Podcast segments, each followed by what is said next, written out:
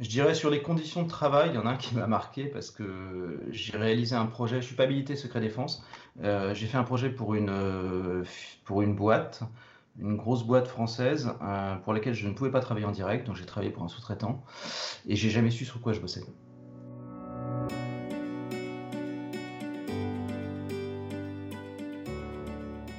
Bonjour à tous. Avant de commencer le podcast, petit instant, publicité. Je viens de lancer mon site internet dont je suis super fier, c'est lilianalvarez.com. Si vous êtes freelance ou que vous souhaitiez le devenir, je vous invite à consulter la partie blog de mon site dans laquelle je partage plein de petites anecdotes qui me sont arrivées et de conseils pratiques et d'enseignements dont j'ai tiré de chacune de mes expériences. Euh, si vous souhaitez encore aller plus loin aussi, j'ai lancé une formation dans laquelle je vous accompagne individuellement pour que vous évitiez de faire des erreurs qui pourraient complètement faire foirer votre carrière de freelance. Je fais aussi intervenir au sein de la formation un avocat et un expert comptable pour toutes les questions un peu plus techniques euh, qui se posent lorsqu'on se lance ou, même au, cours de notre carrière, telles que comment gérer un conflit avec un client, comment euh, contractualiser sa relation avec le client, quid aussi de, la fiscalité, etc. et de tous ces sujets. Euh, donc si, ça vous intéresse, je vous mets le lien en description, donc c'est lilianalvarez.com slash formation. Euh, mon temps n'étant pas extensible, malheureusement, j'ai limité le nombre de places euh, au sein de la formation. Donc voilà, n'hésitez pas à consulter ça rapidement pour qu'on parle un petit peu de, votre projet.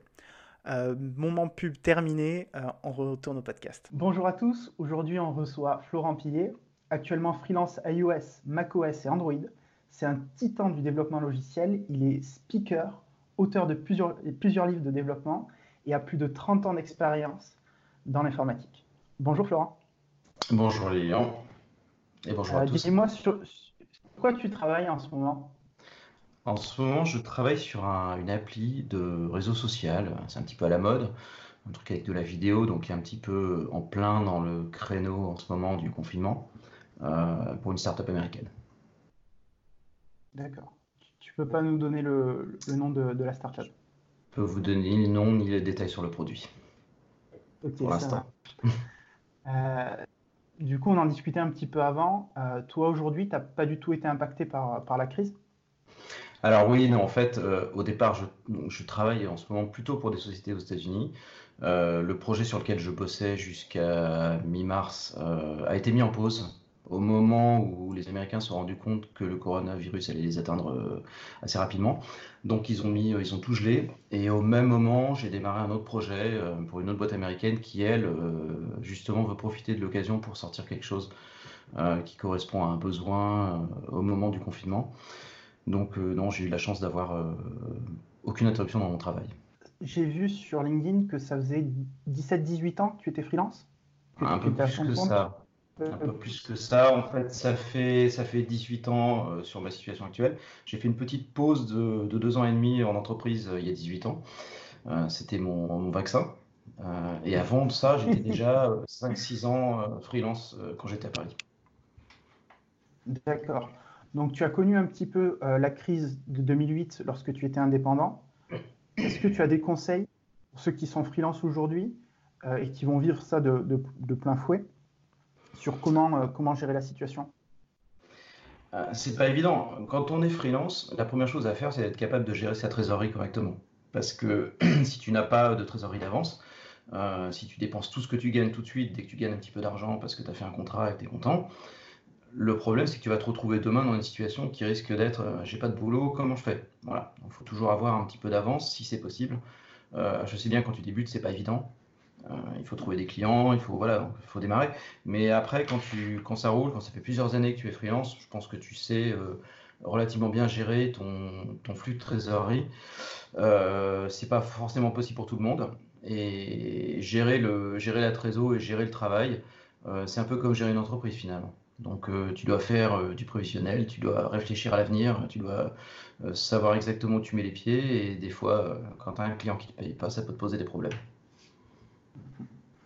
Ouais, c'est tout à fait vrai. Moi, ce que j'ai tendance à, conseiller quand je discute avec d'autres freelances et à, appliquer sur moi-même, c'est de me dire au moins un an de, dépenses de côté pour pouvoir parer justement à, ce genre de coup dur.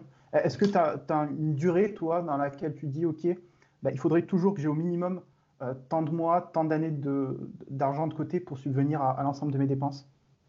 Ouais, contrairement à ce qu'on pourrait croire, je suis un anxieux, donc c'est vrai que si j'ai pas six mois devant moi, je me sens pas à l'aise.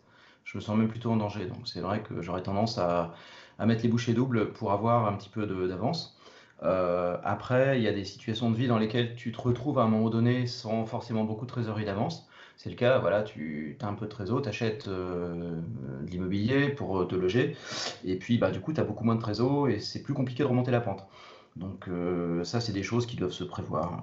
ouais, moi, je, dis six mois. Hein, six mois minimum, c'est vrai qu'un an, c'est idéal, mais c'est super dur. Parce qu'avec le niveau de taxation qu'on a, c'est super dur d'arriver à ça. Ouais. Est-ce que dans, ta carrière, il y a un projet qui t'a plus marqué que les autres? J'en ai fait beaucoup. Euh, je dirais sur les conditions de travail, il y en a un qui m'a marqué parce que j'ai réalisé un projet, je suis pas habilité secret défense, euh, j'ai fait un projet pour une, pour une boîte, une grosse boîte française euh, pour laquelle je ne pouvais pas travailler en direct, donc j'ai travaillé pour un sous-traitant et j'ai jamais su sur quoi je bossais on m'a donné euh, des points d'entrée, des points de sortie avec une mécanique à faire tourner, mais j'ai pas eu le droit de savoir dans quel contexte elle allait être utilisée. D'accord. Donc, comment tu faisais pour développer des fonctionnalités sans savoir comment ça allait être utilisé derrière? Ça doit eh être ben, compliqué quand même de te projeter. Euh, oui, alors oui et non, parce qu'en fait, on te donne une tâche, euh, on te définit des tâches bien particulières. Voilà, il faut que ton code fasse ci, fasse ça, et tel UI, euh, présente les choses, fasse tel traitement sur les données. Donc, on a des API en entrée, des points de sortie. Et toi, tu fais le boulot, tu testes et tu livres un truc qui, qui est intégré dans un produit plus large. au final, j'ai fini par avoir une vague idée de comment ça avait été utilisé, mais on ne m'a jamais donné les détails clairement. D'accord. Donc, tu arrives quand même à, deviner à pressentir dans quel domaine ça va être utilisé? En fonction de, des interlocuteurs avec lesquels tu travailles et euh, de leur domaine de compétences, oui. C'est un boulot de détective. Tu travailles pour quel type? Ouais. Qu'est-ce qu'il y a? C'est un boulot détective C'est un petit peu un travail de détective, c'est comme faire du debug. Si tu veux vraiment savoir ce que tu fais, tu dois gratter pour arriver à deviner. Voilà pour quel type de travail, euh, pardon, pour quel type de client tu travailles généralement? Il n'y a pas de règle. Euh, c'est plutôt des petites boîtes, plutôt des petites boîtes, euh, plutôt des startups, puisque étant freelance, les grosses boîtes ils préfèrent embaucher souvent. même les startups, ils veulent embaucher, et in fine, ils veulent embaucher. En revanche, une, une boîte qui démarre, c'est souvent le cas des projets sur lesquels je travaille. une boîte qui démarre va sans problème travailler avec des freelances et puis, bah, quand ça commence à rouler, quand le produit commence à accrocher, ils vont forcément vouloir embaucher. Donc, euh, si tu te sens bien avec l'équipe, tu peux t'intégrer dans l'équipe. Euh, sinon, tu peux partir sur d'autres projets. Mais euh, disons, en général, c'est plutôt des petites sociétés. Sauf dans certains cas, quand je travaille sur des projets à long, voire très long terme, sur plusieurs années, où là, on a des relations un petit peu différentes. Mais je dirais qu'en tant que freelance, et je pense qu'il y a beaucoup de freelances qui sont dans le même cas, on travaille plutôt pour des petites équipes, pour des petites boîtes, euh, parce qu'on est capable de faire un produit tout seul ou presque en totale indépendance.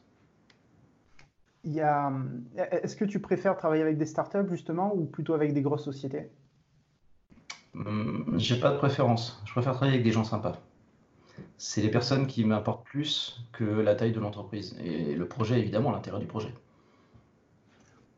Comment tu, tu évalues ça Est-ce que tu dis, OK, je vais partir sur une petite période, je vais voir comment ça se passe avec l'équipe, et en fonction de ça, je vais renouveler mon contrat ou pas? Oui, ça peut être, euh, ça peut être. Je pense que c'est un petit peu au cas par cas. Déjà, quand les clients t'approchent, euh, tu vois un peu quelles sont les relations que tu as avec eux au départ. Mhm. Euh, si elles sont plutôt froides, tu sais déjà que bon, bah, voilà, tu vas faire ton projet, tu vas pas forcément. ça peut venir après, mais c'est pas forcément un très bon indicateur. Après, je pense qu'effectivement, en travaillant avec les gens, tu les découvres et tu vois un petit peu comment quelles, sont leurs méthodes. Euh, tu peux aussi les aider à changer de méthode si tu estimes qu'elles sont pas bonnes. Mais euh, je crois que c'est vraiment du cas par cas. Euh, tu décides au fil du projet. Des fois, tu as des propositions, ça m'est arrivé souvent hein, d'avoir, voilà, de rentrer sur un projet pour une raison X. Et finalement, on te dit, bah, en fait, euh, on préférait que tu fasses plutôt ça parce que, voilà, pour des raisons de compétences, pour des raisons de besoins internes. Donc, les, missions peuvent aussi changer en fonction de ton relationnel avec le client. Donc, ça t'arrive qu'on te donne assez peu de responsabilités, puis quand tu démontes tes compétences et, ta rapidité d'exécution, euh, tu montes quelque part euh, en, responsabilité sur le projet et on te demande de faire plus de choses? C'est possible. C'est dans ce sens-là Oui, ça arrive tout à fait. Euh, là, sur, sur le projet que je fais actuellement, j'étais parti pour faire de la formation. Euh, notamment sur Eric Swift. Et puis, euh, de fil en aiguille, en quelques jours, on s'est dit, bon, finalement, est-ce que tu voudrais pas coder euh, Et j'ai fini par intégrer l'équipe. Ça a pris une semaine. Ouais, d'accord. Bah, justement, je voulais parler un petit peu d'Eric Swift. tu as participé à l'écriture d'un livre, d'ailleurs le livre, si je puis dire, sur, sur Eric Swift. comment ça s'est passé? Comment ça s'est déroulé? Comment tu as, tu as été amené à travailler sur Eric Swift? Ah, ça c'est une histoire assez rigolote. Euh, je suis allé à un Tech Talk Apple à Berlin il y a quelques années sur Apple TV et euh, j'étais sur le Slack de Eric Swift. J'ai discuté avec Marine Todorov, qui est un auteur assez connu chez Wonderlic, qui a fait plusieurs bouquins. Et Marine était en train d'apprendre Eric. Et euh, on s'est rencontrés à Berlin. Et là, on a passé un peu de temps ensemble, je lui ai expliqué des choses, je lui ai montré comment ça marchait. Il a bien aimé en fait la façon dont, je lui ai, euh, dont je l'ai amené sur certains concepts un peu compliqués. Et le jour où il a convaincu Ray de faire un bouquin sur Alex Swift, il m'a appelé, il m'a dit écoute, tu veux participer à l'équipe, euh, on va faire un bouquin et ça serait bien que tu sois là. Donc, bah, j'ai dit oui, banco. J'avais jamais écrit de livre, encore moins des blog posts. C'était pas. J'aime bien écrire, mais si tu veux, c'est pas du tout dans ma façon de fonctionner en général. Et donc, euh, je me suis dit, bah, c'est un challenge, c'est quelque chose un peu différent. Euh, je vais sortir un peu de ma zone de confort et en même temps, euh, j'adore RX et, j'aime bien en parler puisque je l'avais déjà fait avant, je l'avais déjà fait dans des meet-up. Donc, j'ai trouvé l'idée plutôt géniale et je me suis lancé. Qui, est à, l'origine de RX Swift Comment ça s'est passé? Quelle est la Est-ce que tu peux nous raconter un petit peu la genèse de comment c'est arrivé et comment toi tu as été amené à, pratiquer le RX Swift et, les raisons qui t'ont poussé à le faire? Alors, RX Swift pour moi, c'est la continuité de ce que je faisais déjà en Objective-C parce que j'utilisais Reactive Coco à l'époque. Euh, alors, la genèse de ça, alors la genèse du RX Swift, c'est un petit peu différent de mon arrivée dans le monde du RX. Euh, la du RX Swift, je peux t'en parler, c'est Krunoslav Zaher, qui est un croate, un type absolument brillantissime, euh, qui, euh, qui, a trouvé aussi génial le concept de reactive programming et qui s'est dit il nous faut un framework pour Swift, il lui fallait un framework pour Swift. Et donc il a regardé un peu ce que faisait Microsoft de très près et il a fait un framework qui ressemble beaucoup, puisque notamment par exemple sur la partie test, une grosse partie des tests en fait sont repris de .NET, puisque c'est Microsoft qui a, qui a, popularisé en fait RX au départ avec les extensions réactives pour .NET. Et donc, il a, euh, il a codé ce framework. Euh, il a, ce type est génial. Il est brillant. Alors maintenant, il travaille chez Google. Mais à l'époque, il était dans une boîte euh, qui faisait des dev iOS. Et donc, c'était un petit peu voilà, la base d'un framework dont ils avaient besoin pour faire leurs applis. Et, toi, du coup, comment tu as été amené à, travailler dessus? Alors, moi, c'est une, une histoire, bah, c'est toujours un besoin. C'est parti d'un besoin. Euh, il y a des années, euh, quand je travaillais sur Objective-C, euh, j'étais sur un projet qui, avec lequel je devais parler à un boîtier, et je devais parler en SOAP à un boîtier, alors c'est déjà pas très agréable le SOAP, et je devais parler à ce boîtier pour lui demander des tas d'infos sur des médias, des albums, des artistes, des, morceaux, des choses comme ça, je, faisais, je devais faire des tonnes de requêtes. Et je me suis dit, bon sang, comment je vais m'en sortir avec ce truc? Parce qu'il y a tellement de requêtes à faire et à chaque fois que je, reçois des infos, il faut que j'en demande plein d'autres. Euh, j'avais entendu parler de RX parce que je suis beaucoup euh, ce qui se passe sur Twitter et beaucoup de gens que je suivais en fait euh, commençaient à parler de reactive programming. Et je me suis dit, je vais regarder un petit peu comment on pourrait approcher ce problème avec la programmation réactive. Et c'est comme ça que je suis rentré là-dedans parce que ce problème un peu compliqué que j'avais qui impliquait énormément de gestion d'état, j'ai résolu en deux pages de code. Là, je me suis dit, bon sang, là, c'est exactement ce qu'il me faut. C'est super parce que j'ai vu la façon euh, ma façon de programmer changer avec cette technologie, parce que c'est un outil hein, comme un autre outil.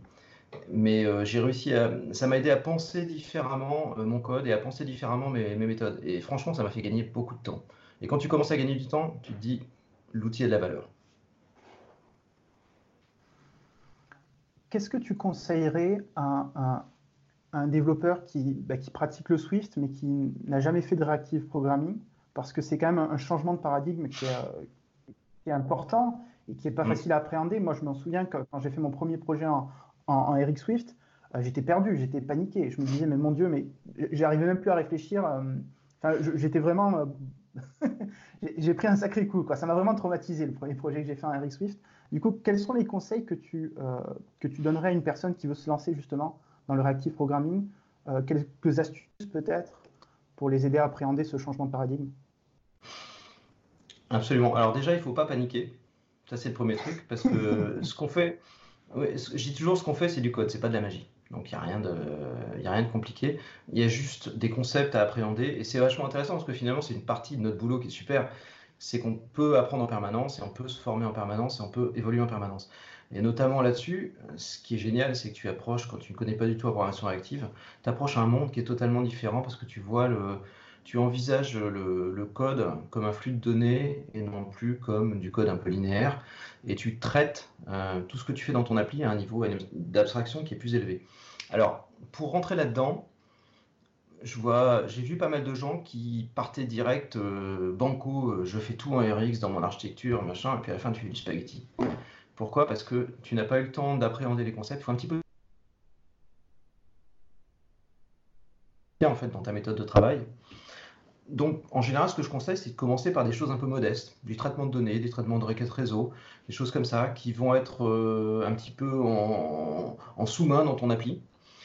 Et ça te permet de te faire la main sur des zones qui ne vont pas forcément impacter de façon grave si tu te plantes la façon dont ton appli va fonctionner. Mais ça te permet déjà de comprendre les concepts et de commencer à les manipuler. Tu commences par une requête, deux requêtes, trois requêtes. Ah oui, tiens, là, je commence à agréger les résultats de plusieurs requêtes. C'est pas mal, on a des opérateurs pour faire ça. Donc petit à petit, ça te permet de découvrir en fait la technologie sans mettre en danger le projet sur lequel tu travailles. Il y a des gens qui arrivent à partir sur une nouvelle techno en faisant un petit projet euh, euh, side, un truc, euh, mm. un jouet. Moi, c'est pas mon cas. Je suis incapable de faire ça. J'ai besoin de quelque chose de concret sur lequel travailler. Et donc, quand j'apprends une nouvelle technologie, je la mets toujours en œuvre dans une appli sur laquelle je travaille. Ce qui veut dire que je prends un risque. Mais euh, le risque est toujours un peu mesuré parce que finalement, je te dis, on fait du code, on ne fait pas de la magie. Voilà, si jamais ça marche pas, si jamais la techno ne te convient pas, tu peux revenir en arrière, ça te coûte un petit peu de temps. En revanche, l'avantage, c'est que tu as de réels problèmes à résoudre et c'est là que c'est très intéressant, c'est comment est-ce que je vais résoudre tel petit problème. Tu prends un petit problème, comment je peux le résoudre avec le réactif? Quelle est la différence avec ce que je faisais avant? Est-ce que ça m'apporte quelque chose? Et là, tu fais le bilan, tu regardes, tu dis, bah oui, ça m'apporte quelque chose, ou alors non, ça m'apporte pas parce que finalement, ça me pose trop de problèmes, trop de tracas, euh, de collaboration avec d'autres, etc. Mais c'est à toi de tirer ton, de tirer ton, bilan euh, de l'outil et de savoir s'il convient à ta façon de travailler. Et est-ce que tu es prêt à changer ta façon de travailler? Moi, ça m'est arrivé pour euh, justement améliorer la qualité de ce que tu produis. Avec le recul que tu as aujourd'hui, euh, quels sont les, gros avantages que tu vois à Eric Swift et, les désavantages? Les avantages principaux, alors c'est pas seulement Eric Swift, c'est la programmation réactive en général. La première chose qui m'a surpris euh, quand j'ai fait une appli en réactif, c'est zéro crash. J'avais plus de crash j'avais plus de problème. J'avais plus de problème parce que la façon de travailler est tellement différente euh, que tu manipules plus, par exemple, des délégués qui pourraient être nuls, des choses comme ça. Non, non, tu travailles qu'avec des flux euh, auxquels tu t'abonnes et une fois que ça fonctionne, ça fonctionne, ça marche toujours de la même façon. Et j'ai vraiment euh, complètement réduit, notamment les problèmes de crash dus à des états qui n'étaient pas prévus puisque si tu fais du RX, tu sais que voilà, quand on manipule en fait de l'information, on va utiliser des opérateurs pour combiner, on a des closures qui vont faire les combinaisons, mais on ne manipule plus des variables des d'états, plus tu multiplies la matrice des possibilités. Euh, en RX, tu ne fonctionnes pas comme ça, tu penses différemment. Et c'est ça qui m'a permis d'avoir des applis beaucoup plus stables. Ça, c'est le, le, principal avantage, c'est la stabilité de ce que tu produis. Tu sors du code qui marche. Ça marche, ça marche, ça tourne, ça crache pas. Si tu n'as pas fait, euh, évidemment, si tu joues avec des unknowns en Swift et que euh, l'objet se fait libérer, il faut bien faire attention à ce qu'on fait. C'est toujours pareil. La gestion de mémoire n'est pas magiquement résolue par cet outil. Euh, en revanche, tu, tu, gagnes beaucoup en stabilité. Alors maintenant, les désavantages, le désavantage principal, c'est la complexité, ce qu'on appelle le cognitive load en anglais, hein, c'est l'implication mentale qu'il faut pour avoir, pour rentrer dans, des, dans la programmation réactive et parfois pour comprendre les mécanismes, parce que quand tu travailles avec des flat maps et des choses comme ça, tu as une petite gymnastique mentale. Euh, quand tu travailles avec des délais, ou, enfin, en, ou en général avec les observables, euh, tu as toujours une gymnastique mentale pour arriver à te représenter ce qui va se passer. Parce que ton code, en fait, euh, quand tu, un code réactif, un code RX, c'est une recette. C'est la recette de ce qui va se passer quand un élément traverse le, le pipeline si tu veux. D'accord. Et, cette recette-là, tu dois l'envisager comme une recette. Tu dois te représenter mentalement ce qui va se passer. Et c'est ça la gymnastique que certains ont du mal à faire au départ parce que parce que on n'est pas dans un processus linéaire. Tu lis le code de façon linéaire, mais en réalité, tout va s'exécuter de façon asynchrone. Et c'est là qu'il y a des gens qui bloquent. Donc c'est une marche, il y a une marche à monter euh, intellectuelle, à partir de laquelle, quand tu la gravis, tu as déjà euh, augmenté tes capacités en tant que développeur, tes capacités d'abstraction. Et je trouve ça super intéressant parce que euh, ça étend ton champ de, possibilités. D'accord. Euh, quand je regarde un petit peu la, documentation, je crois, d'Apple, une des architectures qui conseille, enfin l'architecture qui conseille généralement, c'est le MVC. Aujourd'hui, dans les plupart des projets que j'ai pu rencontrer personnellement ou même euh, en échangeant avec d'autres développeurs, je me rends compte que le MVC, euh, ce n'est pas, pas, utilisé généralement des architectures un petit peu plus complexes comme le MVVM, etc. Euh, est-ce que tu, tu, as été en contact, j'imagine, avec des gens de chez Apple? Est-ce que tu sais l'architecture que eux mettent en place sur, leur, sur leurs applications Est-ce que tu as une visibilité sur la manière dont ils codent eux-mêmes leurs apps? Non, pas vraiment. Apple, c'est un sous-marin, ils disent pas grand-chose et les portes sont closes de partout. Donc, euh, il y a assez peu d'informations. Euh, ils ont beaucoup de MVC en interne. Après, est-ce qu'ils font du MVVM peut-être J'en ai franchement aucune idée. Personnellement, le MVC, je, crois que au niveau architecture, de toute façon, il a pas, on en parlera, mais il n'y a pas de, il a pas de recette miracle. Euh, Apple a probablement laissé la liberté à chaque équipe de faire comme elle veut. Euh, je sais qu'à un moment donné, ils ont imposé des choix de langage. Euh, à l'époque où Swift n'était pas encore trop prêt, ils n'avaient pas trop le droit de le mettre en production. Euh, nous aussi, c'était mhm. utiliser Swift, mais, mais nous, on ne le fait pas encore. Et puis, c'est venu progressivement. Après, je ne sais pas ce qu'ils utilisent en interne. Franchement, je ne pourrais pas, je pourrais pas m'engager sur cette voie. D'accord. bah, du coup, ça, ça, fait un peu la transition. Quelle est l'architecture logicielle que, que, tu utilises généralement, toi, dans tes projets? Et et quelle est la définition pour toi d'une bonne architecture logicielle? Alors perso, je fais du MVVM quasiment tout le temps. Euh, c'est l'architecture que je préfère. Euh, j'utilise pas le MVP, j'utilise pas les coordinateurs tels qu'ils euh, ont été popularisés par Canlou. Mais non, non, le MVVM pour moi ça marche très bien, d'autant plus que c'est un, c'est une architecture qui fonctionne parfaitement avec RX. en fait, c'est vraiment fait pour aller ensemble, ça marche super. Donc voilà, moi ça fait des années que j'ai une, infrastructure que j'ai décrite d'ailleurs dans le bouquin et je, voilà, je montre un petit peu comment ça fonctionne et c'est vraiment ce que j'applique au quotidien dans mes applis. Voilà. Après, j'ai pas de conseil à donner. Euh, pour une raison simple, l'architecture qui convient, c'est l'architecture qui te convient. C'est-à-dire que c'est l'architecture avec laquelle tu te sens à l'aise et avec laquelle tu es productif. Donc ça peut être du MVC, ça peut être du MVVM, ça peut être du MVP. Il n'y a pas de règle. Je pense que, au contraire, ce qui est intéressant, c'est que tu te documentes, tu regardes un peu ce qui se fait, et puis voilà, tu as tes besoins, tu as ta façon de coder, tu as la façon de coder de l'équipe avec laquelle tu travailles aussi, euh, qui va déterminer quelle archi tu vas utiliser. Après, tu vas essayer, voilà, moi j'essaie de faire des choses pas trop compliquées. Je n'aime pas trop les redondances, donc c'est vrai que je suis, euh, je, suis plutôt à factoriser du code, à faire, à faire euh, du MVVM avec des classes qu'on peut sous-classer quand on a besoin de views un petit peu similaires. Bah, après, chacun fait comme il veut. Franchement, euh, pour moi, la bonne archi, c'est celle qui te convient. Pas de conseil à donner là-dessus. Euh, est-ce que tu utilises des, outils comme le storyboard pour construire tes vues et, du coup, tu disais que tu n'utilisais pas les coordinateurs. Euh, comment est-ce que tu gères la navigation entre tes écrans? Alors, oui, j'utilise des storyboards. Oui, j'utilise Xib. non, je ne fais pas, je ne crée pas de view à la main en code. Voilà. Ça, c'est perso, c'est un choix personnel. Par contre, sur le projet sur lequel je travaille, je vois que les gars, ils font, tous, ils font tout à la main. Voilà. Mais comme je fais du back-end, je ne suis pas trop impacté. Après, c'est un choix personnel. je, la guerre de clocher sur le storyboard, pas le storyboard, le NIP, pas le NIP. Moi, ça m'impacte pas vraiment. Le storyboard a des gros défauts quand tu travailles en équipe. Euh, je vais travailler sur un gros projet sur lequel j'ai découpé en fait l'application. Il y avait 8 ou 10 storyboards, parce que tu peux les charger dynamiquement, donc ça pose pas de problème. Mais euh, après, maintenant j'ai plutôt tendance à faire du Xib euh, pour, des, pour des écrans individuels, pour des vues individuelles. Ça marche aussi très bien de toute façon. on y revient un peu, c'est vrai. après, la navigation dans l'appli, alors j'ai pas les coordinateurs au sens où, au sens flow coordinator. Parce que ce qu'a popularisé Canlou, c'est un, un, modèle où euh, finalement ton view controller, ton code n'est pas responsable de la navigation. C'est un autre code qui va gérer la navigation pour toi. je fais différemment. Euh, pour moi, le view controller gère la présentation. Le view model gère la business logic, ce qu'on appelle la business logic, donc euh, pour fournir la donnée pour le view controller et réagir aux actions de l'utilisateur et c'est aussi lui qui décide de la navigation. Donc il va décider, euh, effectivement, euh, il reçoit l'action, on a cliqué sur le bouton.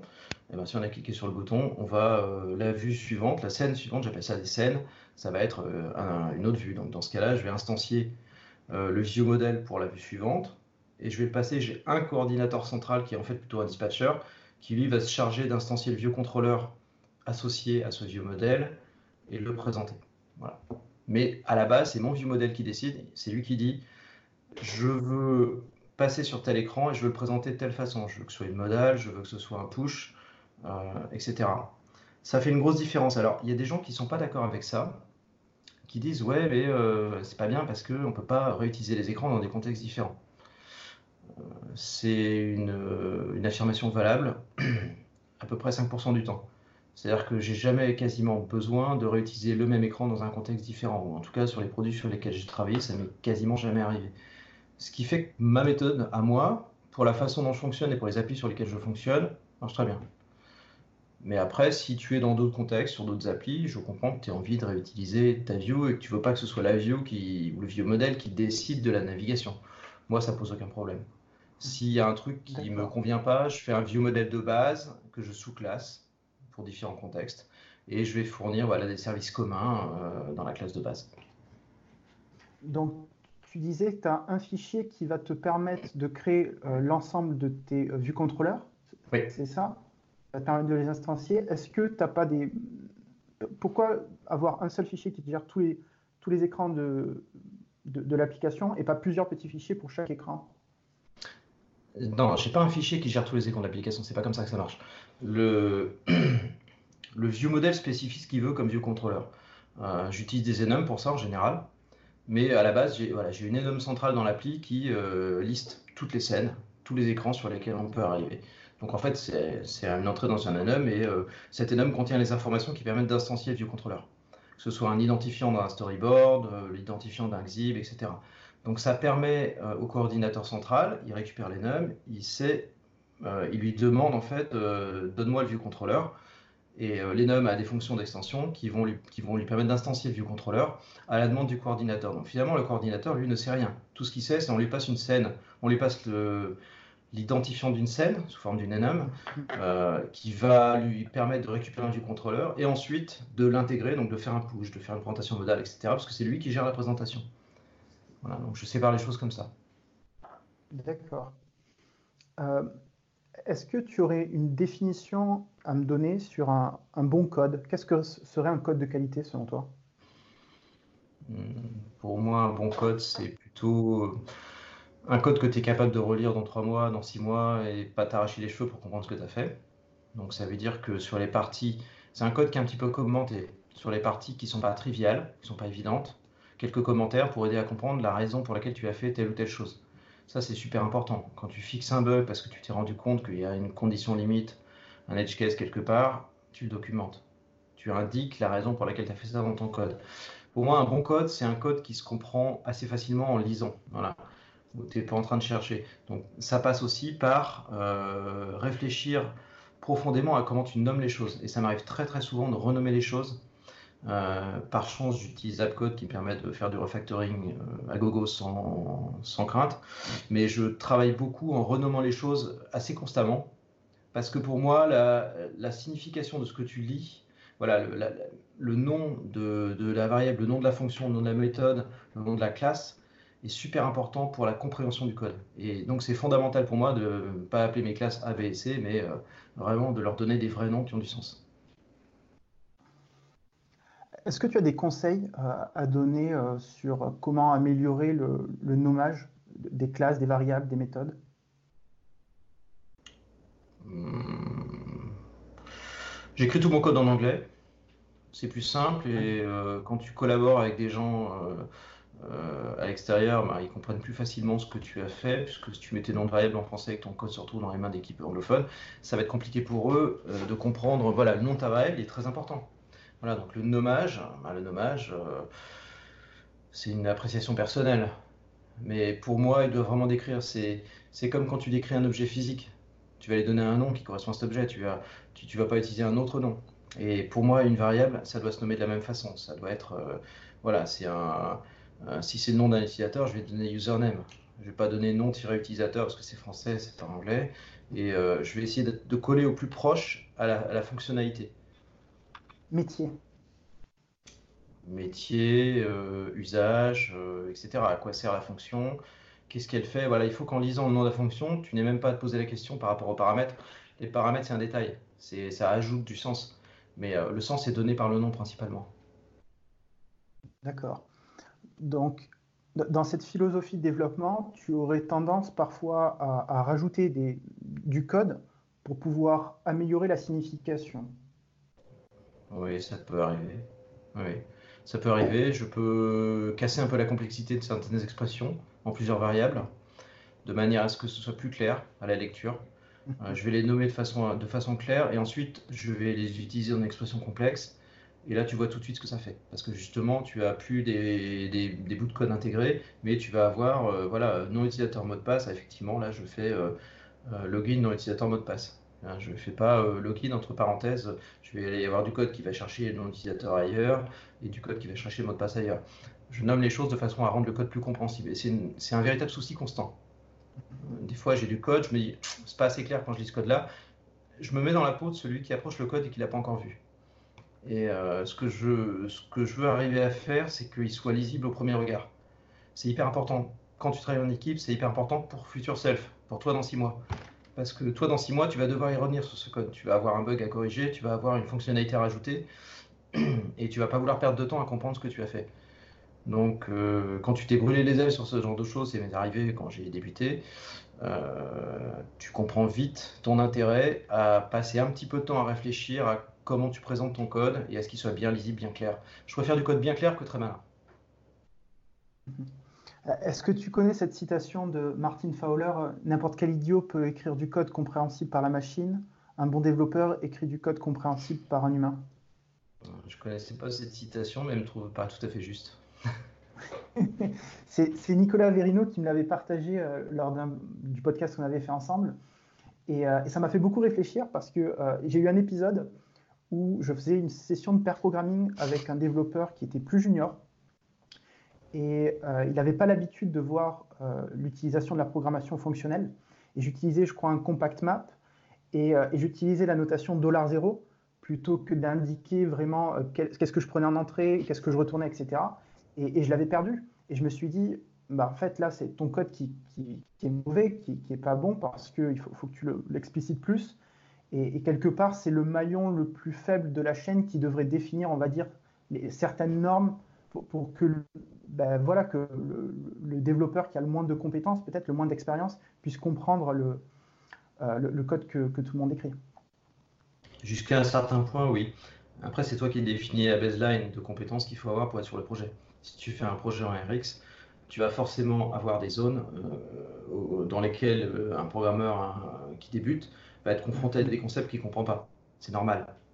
Donc ça va lui permettre aussi de, les apprendre, ces concepts, tu peux lui expliquer, tu peux les expliquer, tu peux les documenter un petit peu, mais il y aura des où tu vas avoir des process. Alors effectivement, le cas du dollar zéro, c'est un cas assez flagrant. On l'a souvent, on peut faire euh, des expressions complexes. On a tendance à être à aller vite. Moi, moi le premier, hein, ça m'arrive aussi souvent. d'avoir envie d'aller vite et de dire dollar zéro c'est facile. quand ton expression c'est un one-liner, ça pose aucun problème en mhm. général.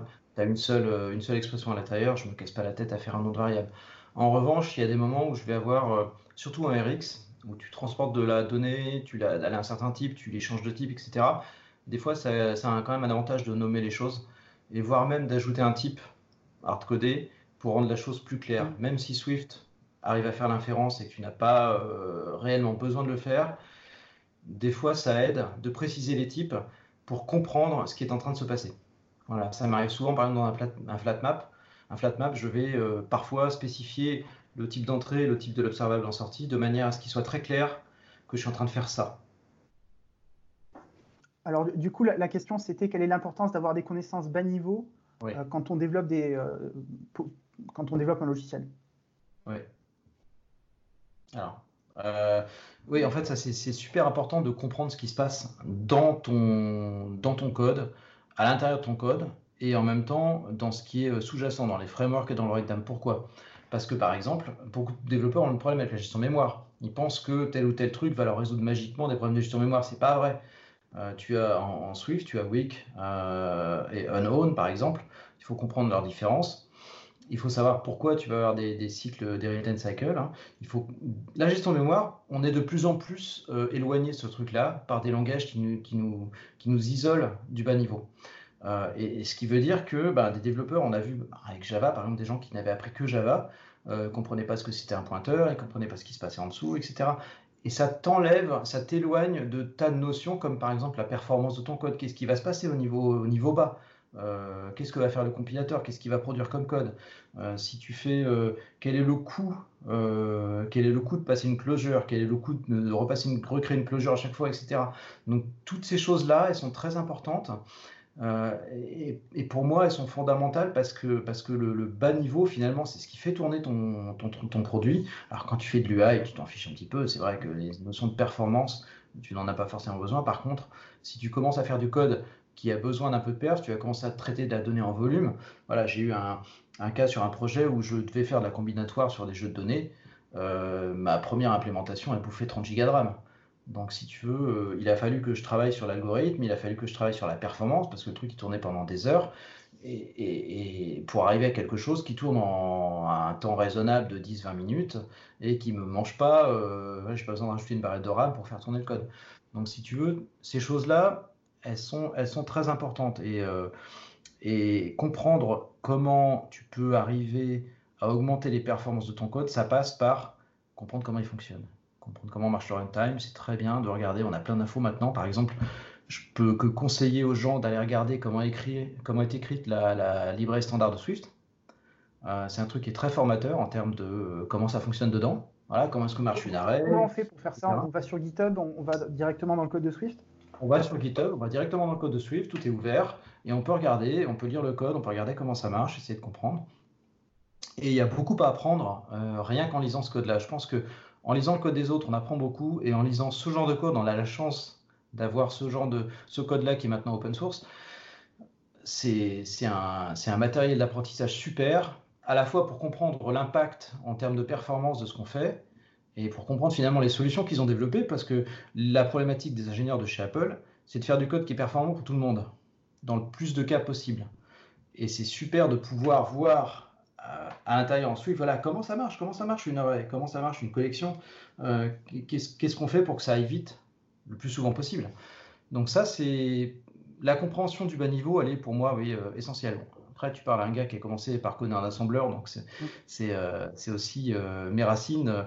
À l'époque, on a commencé à faire du développement sur mobile, on avait quand même que quelques cadres, mais on était un peu contraint. J'avais sorti la plus grosse appli sur Palm à l'époque, elle faisait 64K le binaire. Donc, euh, Ah ouais. ah oui. Eh oui. Donc, si tu veux, on n'a on a, on a pas les mêmes références en termes, de, en termes de taille de code, de performance, mais je crois qu'aujourd'hui, c'est plus important de bien garder les perfs euh, et d'optimiser aux bons endroits dans tes applis. Et pour ça, comprendre comment ça marche, c'est toujours euh, bonus. et la gestion de mémoire, bien sûr, la gestion de mémoire, c'est essentiel. De vraiment, de vraiment la, la, manipuler sur le bout des doigts, de savoir exactement ce que tu fais, et de ne pas le faire au hasard. Pour euh, pour pas le faire au hasard, il faut comprendre ce qui se passe. qui est-ce qui retient l'objet? On a des outils aussi qui nous permettent de le voir. Hein. Dans Xcode, tu as le, tu as le visualiseur de, euh, cycle mémoire. Euh, ces choses-là sont, importantes, des outils importants à maîtriser. Instruments, c'est un, important, un instrument important à maîtriser. Instruments, ça permet d'apprendre beaucoup de choses sur comment fonctionne ton code. Et on, peut comprendre aussi beaucoup de choses sur comment fonctionne le système. Quand tu mets un, breakpoint à un endroit et que tu regardes à call tu t'aperçois qu'effectivement l'OS fait beaucoup beaucoup de choses et des fois tu es très très profond dans, le fonctionnement de l'OS et donc ça permet de, mesurer un peu l'impact de ce que tu fais aussi. Donc regardez la code base de Swift, euh, regardez euh, des outils comme instrument. Euh, est-ce que tu aurais d'autres conseils de, choses ou de ressources à consulter pour pouvoir s'améliorer à ce niveau-là?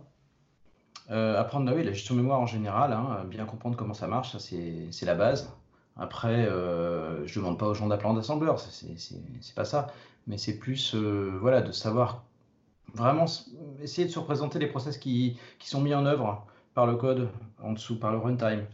Comprendre comment fonctionne le runtime, c'est toujours bien. Donc euh, c'est déjà la base. je pense que déjà, si, si un développeur sait comment la librairie standard Swift implémente une collection ou autre, c'est déjà pas mal. Ça, ça permet d'avoir une meilleure vision des notions de, de performance. Est-ce que des fois c'est bien d'utiliser une enum, pourquoi, etc. Donc euh, euh, il y a beaucoup à apprendre. ça, beaucoup à apprendre à savoir comment les choses sont implémentées. Tu as participé à beaucoup de workshops. je crois, j'ai noté Swift, Swift Alps notamment. J'ai fait Swift Alps deux fois, j'ai fait Swift Avero, j'ai fait deux ou trois workshops à FrenchKit. Euh, moi, j'aime bien ça. Euh, qu'est-ce que tu aimes dans ça? Le contact avec les développeurs, parce que faire un, faire un talk, c'est sympa. Tu as beaucoup de monde devant toi, tu fais un talk. Mais quand tu as des gens en face de toi euh, auxquels tu apprends quelque chose et, et c'est interactif, ça te permet de mieux transmettre la connaissance. Parce que tu es en prise directe avec la personne notamment pour voir ce qu'elle comprend pas et lui fournir les explications dont elle a besoin. Parce que tout le monde n'a pas les mêmes, euh, la même façon d'appréhender les nouvelles technologies, euh, d'apprendre, et tout le monde n'a pas forcément le même niveau de départ. Donc quand tu fais un talk, tu te bases sur, sur un niveau. Voilà. ça ne veut pas dire que tous tes auditeurs vont avoir ce niveau-là.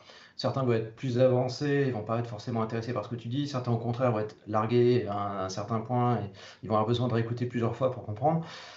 Quand tu fais un workshop, tu peux juger tout de suite si la personne comprend ou pas, et tu es là pour l'aider. Ça, je trouve ça super. Le, côté contact et le côté transmission du savoir, euh, j'adore ça. J'aime bien. C'est vraiment, euh, c'est très gratifiant parce que, euh, voilà, à la fin de la session, du workshop, tu as des gens qui disent ah, c'est super parce que j'avais pas compris ce truc-là et maintenant je comprends comment ça marche, je vais pouvoir m'en servir. Donc, ça, c'est bonus. Est-ce que tu as des méthodes particulières pour enseigner la programmation? Hmm. Pas vraiment. J'essaie de faire des choses claires comme je code habituellement. Euh, le code doit être clair. Après, c'est pas évident. Hein. C'est pas évident d'enseigner. c'est pas évident de trouver des exemples qui vont être euh, concrets et parlants pour tout le monde. Euh, c'est un vrai challenge hein, quand même d'arriver à faire quelque chose comme ça. ça m'a aussi. J'ai eu ce souci là quand j'ai fait mes chapitres sur le bouquin, sur les bouquins, parce qu'on a fait le bouquin sur Combine après. c'est de trouver des projets d'exemple, du code d'exemple qui va parler aux lecteurs et qui va leur permettre de se mettre en situation. Voilà. Parce que ça leur parle. Euh, c'est pas toujours simple. Si tu fais un truc un petit peu abstrait, finalement, euh, développeur qui te lit va pas forcément euh, se projeter et se dire ah bah effectivement j'ai ce genre de problème concret tous les jours, euh, ça va m'aider. Par contre, si tu fais du concret, si tu, tu poses des applications qu'on voit tous les jours dans notre problématique de développement d'applications, Là, euh, on, est, on est vraiment dans quelque chose qui va, qui va aider parce que tu peux te projeter tout de suite. C'est un, problème que tu as déjà rencontré, tu sais le résoudre. Et c'est super intéressant parce que là, c'est la condition où tu vas pouvoir apprendre le mieux. C'est idéal. Quelque chose que tu sais déjà résoudre avec ton savoir et que tu vas résoudre d'une façon différente avec une nouvelle technologie. Ok. Dans ces workshops-là, vous faites beaucoup de sessions de pair programming? C'est un petit peu l'idée de base. Alors, c'est pas une pratique que, j'avais moi au départ. En revanche, c'est la philosophie notamment à Swift Alps, où euh, on demande aux, gens, donc il y a environ 10 personnes par session, euh, pour chaque table. Donc euh, tu, vas, faire une session de 2 heures avec 10 personnes. Et ça peut aller jusqu'à 15, mais c'est un peu, plus, compliqué parce que plus il y a de monde et plus tu dois passer du temps à chacun tu, tu as du mal à servir tout le monde. Et on demande aux gens de se mettre par deux avec quelqu'un qu'ils ne connaissent pas. Ça ajoute un petit peu en fait euh, de piquant à la chose parce que tu ne sais pas quel est le niveau de la personne avec laquelle tu es, et donc il y a nécessairement plus de dialogue. Et parfois, tu tombes sur des associations où finalement, tu apprends plus en regardant la personne qui est à côté de toi qu'en apprenant la techno euh, sur laquelle, euh, qui est le sujet du workshop, on va dire. Tu as un, souvenir là-dessus qui t'a marqué particulièrement? Ouais, j'ai fait euh, bah, j'avais fait un workshop à SwiftUp sur euh, SwiftNeo, sur networking, et on avait fait en fait, on avait fait dans la même session à la fois SwiftNeo et Network Framework, le nouveau framework de networking d'Apple. Il y avait Paul Hudson qui était là, et, euh, à un moment donné, sur la fin du workshop, on s'est mis avec Paul sur, sur un bout de code. Il me dit Tiens, tu sais comment on fait ça? Je dis ah, Je sais pas trop, on va regarder. Finalement, on a gratté, on a trouvé ensemble. Enfin, il a plutôt fini par trouver la solution. Mais c'était marrant parce que finalement, tu apprends en live et tu continues toi-même à apprendre. Euh, parce que des fois, les, les, les attendistes challenge sur, euh, sur ta connaissance de la techno. Et des fois, il faut savoir dire euh, non, je sais pas. C'est pas la peine de les pipoter. Hein. Tu sais pas, tu sais pas. Par contre, on peut regarder ensemble. Si ça t'intéresse de regarder, on peut chercher ensemble.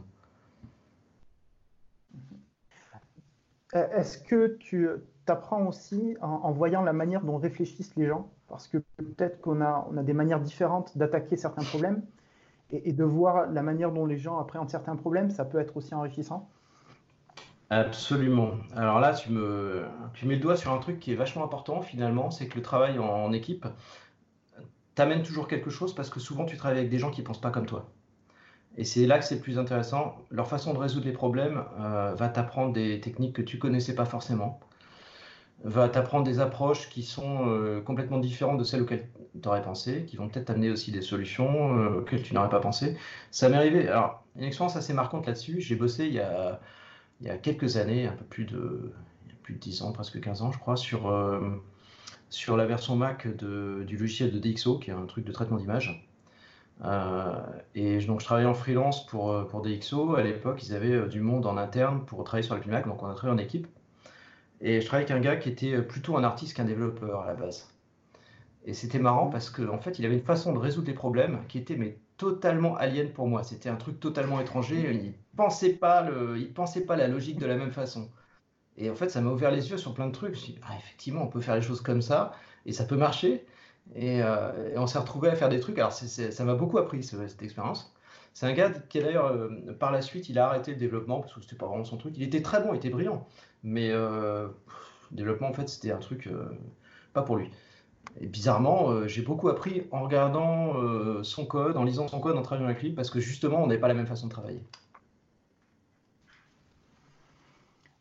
j'ai vu dans tes expériences que tu avais fait aussi des projets perso, des side projects, si je puis dire, de la conception au développement jusqu'au support client et à la commercialisation.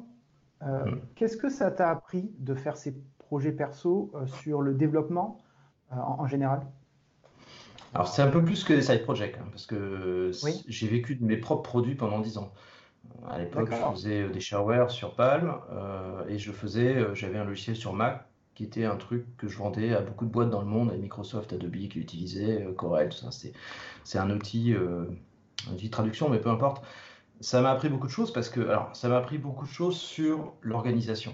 Parce que quand tu es freelance, tu dois savoir te gérer, tu dois t'organiser. Quand tu fais tes propres produits, il faut tout faire. Tu es un peu l'homme orchestre. Tu fais le développement, mais pas seulement. Tu dois faire le design, tu vas faire le marketing, tu vas faire le support technique, euh, tu vas faire euh, t'occuper des ventes. Tu vas tout faire à la fois. C'est même un peu épuisant. À la fin, j'en ai arrêté, j'en ai marre. Euh, et d'ailleurs, tous les gens que je connais qui font leurs propres produits et qui ont un peu de succès, même s'ils gagnent beaucoup d'argent, me disent j'en ai ma claque de tout faire tout seul. Parce que justement, c'est beaucoup de boulot. Après, au niveau développement, eh ben, ça t'apprend l'autonomie, simplement. Tu te retrouves face à des problèmes que tu dois résoudre par toi-même, tu n'as personne, euh, personne dans une équipe pour aller demander des conseils, et donc tu apprends à te débrouiller. Tu apprends à débrouiller, tu apprends à chercher, tu apprends à chercher sur le net, tu apprends à lire les docs, tu à... Voilà. Mais j'ai commencé très très tôt ça, en fait. Une... Comme je suis plutôt un solitaire à la base en, termes de développement, c'est vrai que j'ai appris très tôt à me débrouiller tout seul et, à chercher moi-même euh, les informations dont j'avais besoin. Et finalement, je crois que le, meilleur conseil qu'on peut donner à quelqu'un, à n'importe qui, un développeur, pas développeur, c'est d'apprendre à apprendre. c'est de savoir apprendre tout le temps.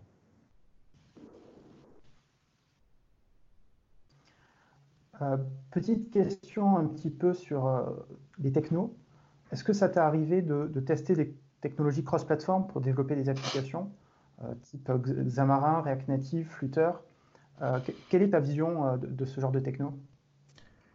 J'ai eu l'occasion de toucher à des choses React Native un petit peu, mais pas vraiment, et un petit peu de... Qu'est-ce que c'était à l'époque? J'ai même oublié le nom tellement c'est ça ne va pas laisser un souvenir impérissable.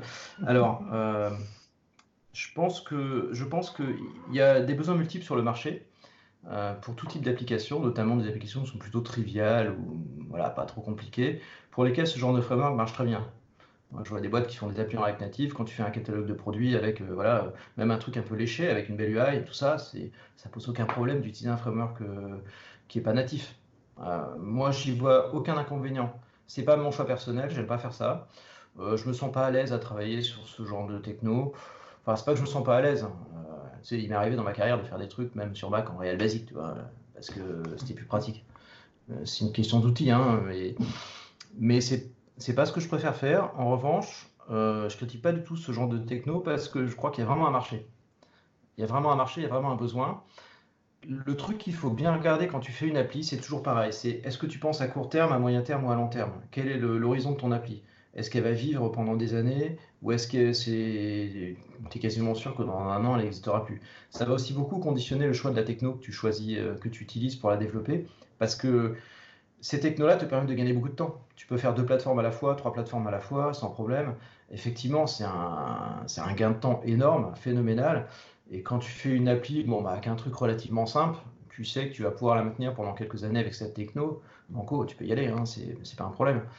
Moi, je n'aime pas trop faire ça. Je travaille toujours plutôt sur du long terme et puis euh, j'aime bien le natif. Euh, voilà, j'ai rien contre les technos, euh, vraiment. même tu vois, Flutter, ça m'intéresse. J'ai un petit peu regardé, mais je suis pas trop rentré dedans.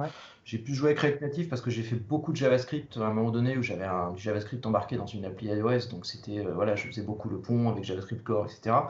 Euh, donc c'est quelque chose que je connais beaucoup mieux et je comprends beaucoup mieux comment fonctionne React Native parce que je sais exactement ce qu'ils font à l'intérieur. Ça, j'aime bien savoir comment ça marche à l'intérieur. Mais après, voilà, je crois que le choix est toujours euh, se pose en termes de durée de vie, se pose en termes de, euh, de capacité en développeur aussi, parce que si tu as sous la main des gens qui font du web, ils vont être très à l'aise avec du React Native. J'ai vu un gars qui avait fait des trucs super en React Native, qui connaissait rien en développement iOS. Alors après, quand il fallait faire des composants natifs, il était largué et il devait demander à quelqu'un. Mhm. Mais pour tous les besoins standards, ce qu'il faisait, c'était vraiment très chouette. L'appli, euh, marchait bien et puis tu n'avais pas forcément l'impression que c'était pas du natif. Mhm. Ok. Euh, quelles sont tes sources d'apprentissage aujourd'hui? Euh, Est-ce qu'il y a des personnes dans la communauté que, tu suis particulièrement? Ou de manière générale, comment est-ce que tu fais pour continuer de te former et continuer d'apprendre? Twitter, c'est ma veille technologique principalement. Donc j'ai une grosse liste de gens que je suis que je change un petit peu en permanence, mais euh, c'est là-dessus que je vois les tendances. Parce que tu vois un petit peu, voilà, quels sont les technos dont, on parle. Euh, tu vois que le buzz commence à monter. Voilà, c'est comme ça que je suis entré dans le réactif, parce que je voyais de plus en plus de gens sur Twitter qui parlaient de réactif Coco, qui parlaient de réactif en général, et qui donnaient des liens sur des, articles, sur des, présentations. Euh, ça te met un petit peu la puce à l'oreille, tu vois. On, parle en termes de, signaux faibles au départ, où tu, regardes un petit peu les choses qui émergent. Et puis quand ça commence à monter, euh, tu peux t'y intéresser aussi. Moi j'aime bien m'intéresser à tout ce qui sort, même si c'est juste pour regarder ce que ça fait euh, et pas forcément m'en servir. C'est bien de se tenir au courant parce que on, vit dans un monde qui bouge tellement vite que tu as besoin d'être au courant. Voilà, quand tu arrives chez un client et que le mec il te dit tiens on utilise tel techno, ah bah t'en as déjà entendu parler, même si tu ne l'as pas utilisé, donc tu sais à peu près de quoi on parle. C'est ça qui est très très important. Donc pour moi oui Twitter, euh, Twitter alors, des gens à suivre, euh, il y en a des millions, hein, mais je pense qu'il faut commencer par tous les. Euh, il faut commencer par, par tous les, toutes les newsletters, euh, quelques podcasts probablement. Alors, pour ma gouverne, je n'écoute pas trop, j'écoute pas trop de podcasts. Pour une raison simple, c'est que j'arrive pas à me concentrer pendant que des gens parlent. Donc, au pire, quand je code, je vais mettre de la musique, mais en revanche, mhm. si je veux écouter un podcast, il faut que je me pose pour l'écouter. Voilà, c'est un peu mon côté monotache. mais d'une façon générale, Twitter est pas mal et te donne tous les liens dont tu as besoin pour aller après trouver des posts, euh, des blog posts, des vidéos, etc. et puis les newsletters, hein, toutes les newsletters, il y, en a, il y en a plein. Je suis abonné à, je sais pas, 5-6 newsletters, celle de Deverver qui est pas mal. je pourrais peut-être te composer une petite liste, mais globalement, Twitter, c'est un, Twitter, c'est ma source d'information principale. Tu as des conseils? Pour les freelances qui nous écoutent et qui veulent avoir une carrière stable euh, en dépit des, bah, crises économiques, etc. Euh, est-ce que tu as des conseils? Alors tout à l'heure, on parlait de la gestion de la trésorerie. Est-ce que tu as d'autres conseils de manière générale pour, pour mieux gérer sa carrière et, pour, euh, voilà, pour, réussir en freelance? Je pense pas avoir de conseils à donner en général, mais c'est plutôt la façon dont je vois les choses. C'est d'une part le réseau, parce que le réseau est super important quand tu es freelance. Euh, tu trouves rarement du boulot euh, en allant euh, taper à des portes. Tu trouves plus facilement du travail en étant connu. Donc ça veut dire en ayant un réseau de gens ou, en connaissant du monde qui a besoin de, tes compétences. Voilà, donc le réseau, ça se développe de différentes façons. Il faut aller aux conférences, très important.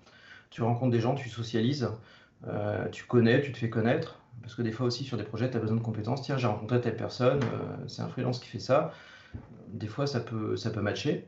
Ça m'est arrivé d'avoir des, gens que j'avais rencontrés dans des conférences que j'ai ramenés sur des projets. Euh, le développement du réseau, c'est vraiment fondamental. Tu ne peux pas euh, facilement survivre à une carrière en freelance si tu fais pas ça. Parce que si tu fais pas ça, ça veut dire que tu as peut-être un gros client sur lequel tu travailles tout le temps. Le jour où tu perds, tu te retrouves, euh, tu te retrouves à devoir chercher du travail. si tu n'as pas de réseau, c'est plus compliqué. Donc voilà, tout ça, c'est un petit peu imbriqué, mais oui, le réseau, c'est fondamental. Pour moi, pour un freelance, c'est vraiment la, base. Et après, être capable de s'adapter, pas rester toujours dans le même créneau, ça c'est super important. Euh, arriver à bouger avec le, monde autour de toi parce que voilà, les choses évoluent. Si je connais des gens qui font encore que de l'objectif C, euh, ça serait pas mon choix parce que c'est sympa l'objectif C, mais il y a d'autres choses. Euh, même si voilà, c'est une techno super, mais je pense qu'il faut vivre avec son temps. Et je crois que les freelances qui réussissent, c'est les freelances qui, qui sont toujours euh, sur la crête de la vague de la techno. Voilà. Parce que si tu veux te vendre, euh, c'est toujours pareil, un freelance, euh, un freelance qui doit se vendre, s'il veut se vendre à un prix correct, il doit être au top des technos qui sont les plus actuels. Donc ça veut dire qu'il faut que tu maîtrises les, langages et les concepts modernes, que tu sois capable de rentrer sur un projet tout de suite, quelle que soit la techno qu'il utilise. Donc il faut être super malléable, super réactif, curieux c'est la curiosité, c'est ça qui est fondamental. Et puis c'est aussi ce qui fait le sel de notre métier, c'est le fait de, pouvoir apprendre tout le temps. On a quand même une chance folle mm. euh, dans ce qu'on fait, euh, d'avoir quelque, d'avoir un monde qui bouge. Voilà. D'ailleurs, je peux te donner une anecdote là-dessus. J'ai bossé pendant trois ans full time sur euh, trois ans plein temps sur un sur un projet pour une boîte à l'étranger, sur une techno qui évoluait très très peu. Euh, ça a évolué vraiment très peu, ce qui fait que au bout de trois ans, je me suis levé un matin, je me suis dit écoute, là, t'es en train de mourir. Parce que tu fais rien, tu n'apprends rien. Tous les matins, tu es un peu un fonctionnaire, tu fais ton boulot et euh, tu livres ton code, mais finalement, tu n'as rien appris. Et ça s'est déclenché là, il y a une dizaine d'années. Euh, et je me suis dit maintenant, il faut. Voilà, je passe pas une journée sans apprendre un truc, même un petit. Mais c'est fondamental parce que sinon, après, tu tu perds tout l'intérêt pour ce que tu fais. Alors, euh, je comprends qu'on soit là, certains sont peut-être là parce qu'ils gagnent leur vie et que c'est un credo qui rapporte de l'argent, très bien. Moi, je fonctionne pas comme ça. J'ai besoin de, j'ai besoin l'intérêt pour mon travail. J'ai besoin de l'intérêt, j'ai besoin d'apprendre. Et, euh, et, au contraire, je pense que plus tu avances et plus ta soif d'apprendre se développe. Plus tu apprends, plus ta soif d'apprendre se développe. C'est ça qui est génial. Comment est-ce que tu fonctionnes généralement avec tes, tes clients au niveau des contrats? Est-ce que tu es, plus au, forfait, en, régie? Comment est-ce que tu t'organises? Euh, J'ai plutôt tendance à travailler. Alors, ça va dépendre. Par exemple, euh, avec les anglo-saxons, on travaille plutôt euh, à, l'heure ou à la journée. avec les Français, on travaillerait plutôt au forfait. Je crois qu'il y a une question de, il y a une, question de réticence dans le manque de visibilité. Euh, les, boîtes françaises ont souvent besoin d'avoir la visibilité sur, euh, combien le projet va leur coûter. Ils n'ont aussi pas les mêmes façons de raisonner. Euh, maintenant, ça change un peu, hein, mais, il y a encore quelques années, les, boîtes françaises avaient plutôt tendance à raisonner en termes de dépenses sur un projet les anglo-saxons raisonnent en termes d'investissement. Et ça ne fait pas du tout le même résultat, ça ne fait pas la même chose quand tu, discutes avec, le, client, parce que un client qui pense en termes d'investissement, qui il va investir sur, euh, de la techno, sur du produit, euh, sur quelque chose qui va lui permettre de gagner de l'argent. Et euh, il n'a pas forcément besoin de savoir au départ, il veut avoir une idée de ce que ça va lui coûter, mais, il ne va pas travailler de la même façon qu'une boîte qui dit, bon, mon budget c'est 10 000 pour faire ça, pas plus. On ne raisonne pas de la même façon. Donc, j'ai tendance à préférer ce genre d'optique. Après, le travail, un travail fait, ça m'arrive. Hein. J'ai plutôt une préférence pour dire au client, voilà, une enveloppe sur laquelle on va travailler. Parce que tu as toujours des aléas. Euh, tu sais bien qu'en développement, il n'y a rien qui est figé. Hein. donc, des fois, on peut passer trois jours sur un problème stupide et, résoudre en une journée ce qu'on pensait faire une, une semaine. Donc, il n'y a pas de règle. Ce qui fait que pour que ça se lisse au fil du temps, il faut que tu, as, faut que tu partes sur, un, sur une enveloppe qui va dire au client, voilà, le projet, moi, grosso modo, ça, ça va être entre ça et ça, en termes de temps de développement, en termes de coût. Euh, il faut que tu protèges, parce que si tu ne te protèges pas en tant que freelance, si tu dis fermement, euh, moi j'ai vu des cas, j'ai eu des copains qui s'est arrivé aussi, hein, euh, mettre deux ou trois fois le temps qu'ils avaient prévu pour faire un projet au forfait. Donc ça veut dire que c'est une perte sèche pour toi, parce que tu vas travailler deux mois pour le prix d'un. Donc si tu veux livrer ton produit et pas laisser le client tomber, tu vas, tu vas devoir euh, y mettre de ta poche. Et ça, c'est quelque chose qu'il faut éviter quand tu es un freelance, c'est être capable d'anticiper et être capable de, planifier ton, travail, de savoir combien il va te prendre de temps. Et ça, c'est le plus dur. C'est beaucoup d'expérience et beaucoup de, beaucoup de, de flair. Comment est-ce que tu fais, toi? Est-ce que tu as des, méthodes? Est-ce que tu vas Parce que même parfois, euh, un client, il vient te voir, il n'a pas forcément un cahier des charges qui est complet. Euh, comment est-ce que tu vas est-ce que tu vas vraiment le questionner? Est-ce que tu vas avoir une, phase d'analyse qui va être euh, plus ou moins euh, grande et, assez, euh, assez structurée, assez rigoureuse Comment est-ce que tu parviens à éviter ce genre de débordement? Ah bah Justement, c'est très important parce qu'un client, c'est rarement où il veut aller. C'est-à-dire client, en général, il a, une, il a une idée de ce qu'il veut comme produit. Par contre, surtout s'il ne connaît pas trop, par exemple, les applications mobiles, etc., il va pas savoir le détail de ce qu'il veut. Euh, ça va être à toi de lui proposer. Et c'est, on est, on est des freelances, mais on est des consultants. Et dans le consultant, il y a conseil. Et on est là pour conseiller nos clients, parce que la, valeur qu'on leur apporte, c'est aussi le conseil qu'on peut leur apporter, notamment en termes du X, en termes de, réalisation, en termes de fonctionnalité. Moi, ça m'est arrivé de réfléchir euh, sur des produits à des fonctionnalités, de dire à mon client, ça, ça ne marchera pas. Euh, c'est très bien ce que tu proposes, mais ça ne marchera pas du tout. Alors, moi, ça m'est arrivé. Hein. Ah, je une appli il n'y a, pas très longtemps. Ah, alors, ça peut, être, euh, ça peut être au niveau business. J'ai eu des cas où, euh, je... suis arrivé sur une appli. le client me l'a présenté, m'a dit, m'a dit Bon, alors, est-ce que ça t'intéresse de faire ça? J'ai dit Ouais. Qu'est-ce que t'en penses? Je lui dis Vous n'allez pas gagner d'argent.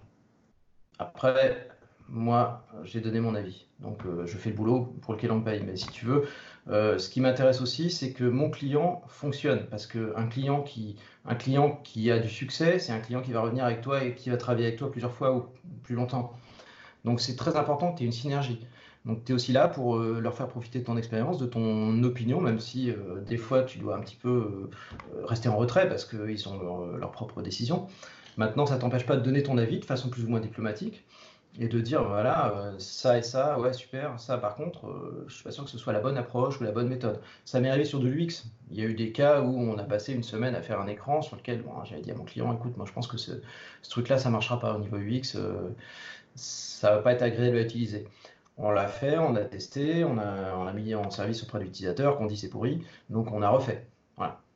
Mais ça ça fait partie c'est une question d'expérience aussi. Après tu n'es pas obligé de le faire mais euh, ça, fait partie du, ça fait partie de ton approche de consultant. Et je crois, j'ai toujours trouvé que les clients appréciaient ce genre de choses. Il faut rester euh, humble aussi avec eux parce que tu n'as enfin, pas forcément grand-chose à leur apprendre. En revanche, euh, poser les bonnes questions, ça c'est très important. Parce que quand tu approches un projet, tu dois forcément aller rentrer au fond des choses, ne serait-ce que pour ne pas te planter sur ton estimation. Parce que ton estimation, elle va dépendre de ta compréhension du projet. Donc ça veut dire que tu dois vraiment aller au fond des choses et chercher, chercher, chercher jusqu'à ce que tu trouves les, les, les, points de contention, les endroits qui vont te prendre du temps. Voilà. Parce que c'est ça qui est le plus important finalement. Et en faisant cette démarche, euh, ben justement, c'est là que tu peux lever des lièges et dire Oh là, attention, vous n'avez peut-être pas pensé à cet aspect-là, on n'a pas vu ça, quels sont les process qu'on doit mettre en place pour cette partie, euh, etc. Donc, ça va aussi aider le client à réfléchir à ce qu'il veut, parce euh, parce qu'il n'a peut-être pas forcément pensé à tout. Donc, il y a, une interaction, c'est vraiment une, une synergie. Et il faut établir un dialogue avec le client.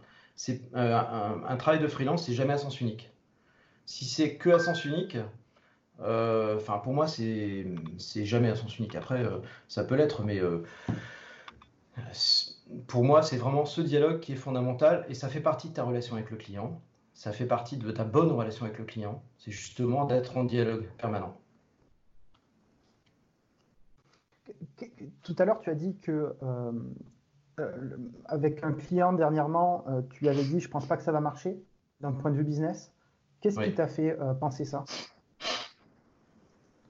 Euh, si ton client t'approche avec une super idée d'appli, la première question que tu lui poses, c'est comment est-ce que vous monétisez l'appli? Comment vous allez gagner de l'argent avec ça C'est la base. Hein. Quand tu montes un business, il faut que tu saches comment tu vas gagner de l'argent. Euh, quand tu fais une appli, c'est pareil, parce que tu pas une idée géniale, mais ton idée géniale, est-ce qu'elle va te rapporter quelque chose? Comment est-ce que tu vas gagner de l'argent avec ça? C'est la grande question. Et si tu poses la question euh, à tes clients, tu seras surpris d'avoir des fois des réponses qui sont assez évasives. Euh, ça peut être, euh, bon, plus tard, on va faire l'appli parce qu'elle est super. Bon, ok. Mais à terme, il faut à un moment donné savoir, parce que c'est un peu la base du business, hein, c'est le nerf de la guerre, l'argent. Donc, comment est-ce que tu vas gagner de l'argent et, comment est-ce qu'on va pouvoir travailler ensemble à plus long terme Voilà.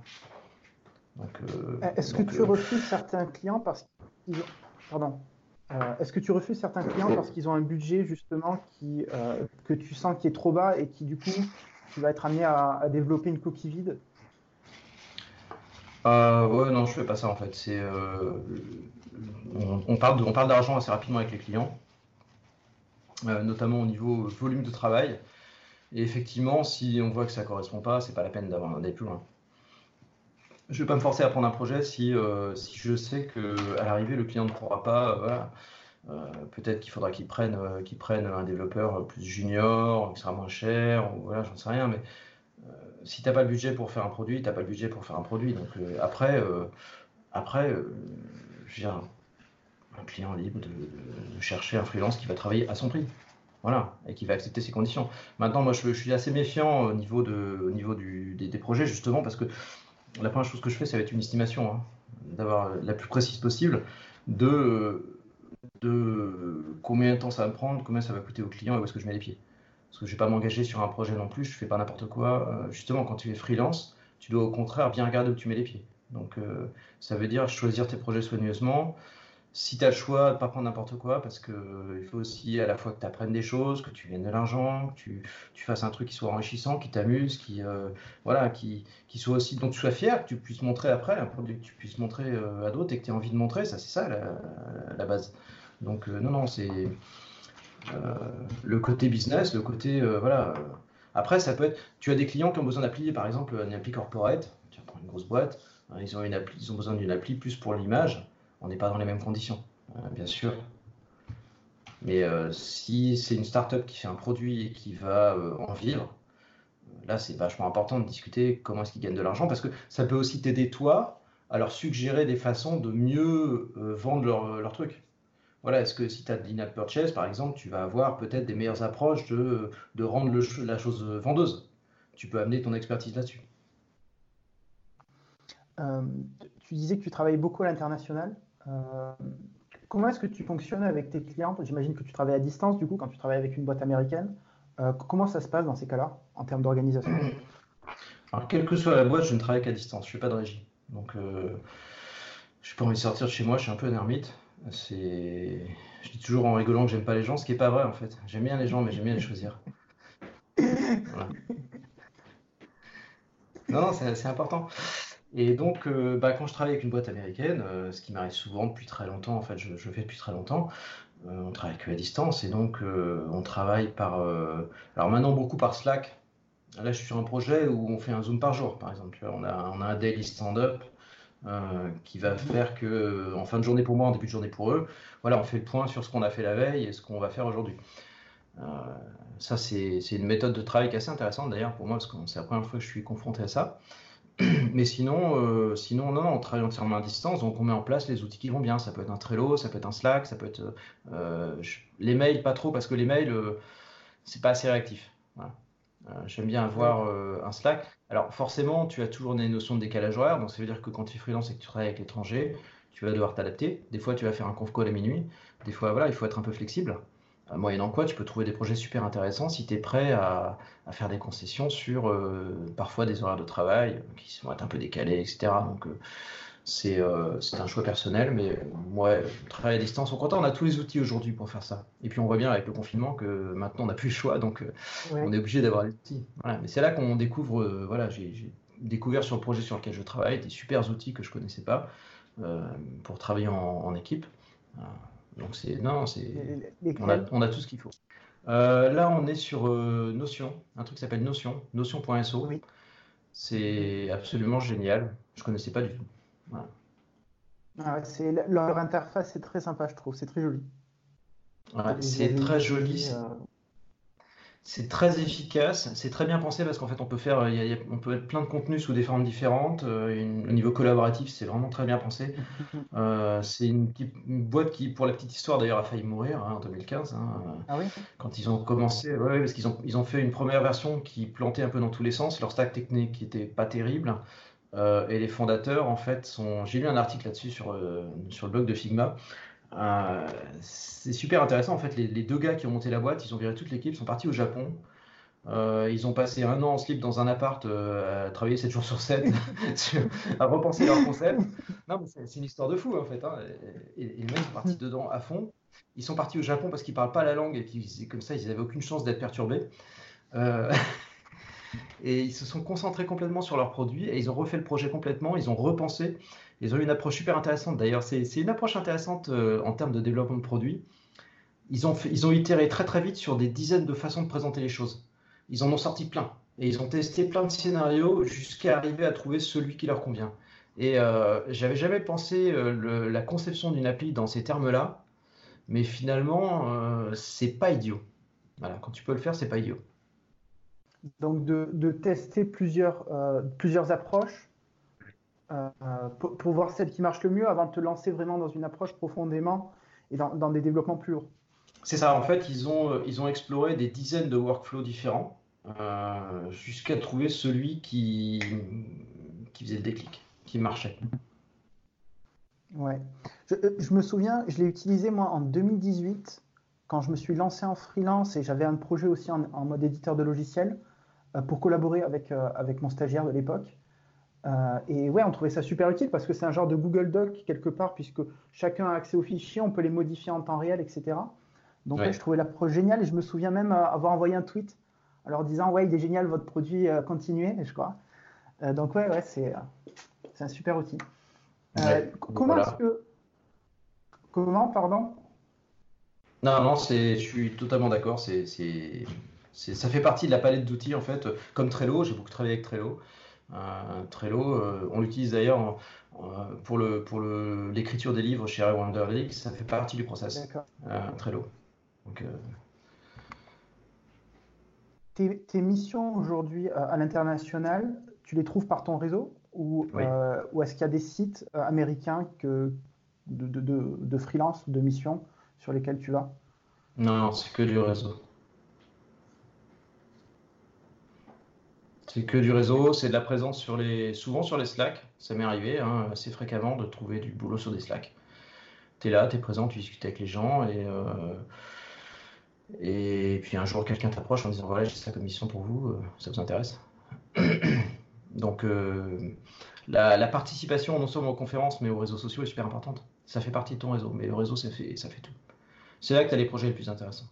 En général, les projets les plus intéressants ne sont pas forcément dans les annonces. Mhm. Merci beaucoup, Florent, euh, pour, euh, pour ce podcast. Merci à toi, Lilian, c'est un plaisir. Euh, où est-ce qu'on peut te retrouver si on a envie de travailler avec toi, si on a envie de faire un, atelier de workshop Comment est-ce qu'on te contacte? Le plus simple, c'est sur LinkedIn, FPD, ou alors sur Twitter, FPD, ou sur Gmail, FPD. J'ai un petit, peu, un petit peu partout. Et sinon, bah, sur les voilà, sur les Slack français, je suis sur Swift Baguette, sur Coco Paris. je suis aussi sur le Slack de Eric Swift, même si je participe moi en ce moment parce que j'ai beaucoup beaucoup de travail sur le projet sur lequel je suis actuellement. on a un Slack sur Combine, on a voilà, le Slack, c'est une bonne façon de me contacter aussi. Donc, euh, donc euh, sans hésitation, Slack, c'est bien.